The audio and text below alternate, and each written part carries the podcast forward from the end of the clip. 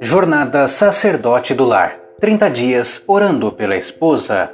Dia 25. Salmos, capítulo 34, versículo 14. Aparta-te do mal e faze o bem. Procura a paz e segue-a. Isaías, capítulo 26, versículo 3. Tu, Senhor, guardarás em perfeita paz aquele cujo propósito está firme, porque em ti confia. Antes de examinar se estes versos descrevem a sua esposa, considere sua própria atitude em seu lar. Você provoca uma atmosfera de paz? Ou melhor, diz com sua boca palavras de críticas?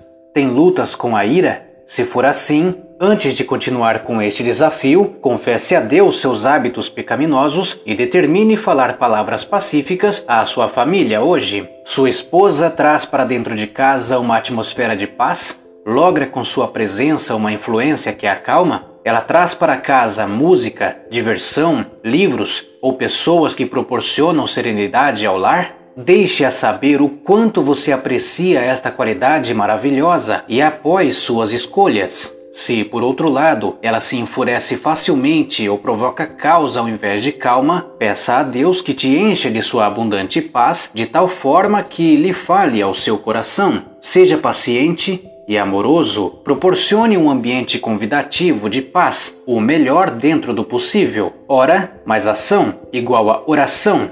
Paz.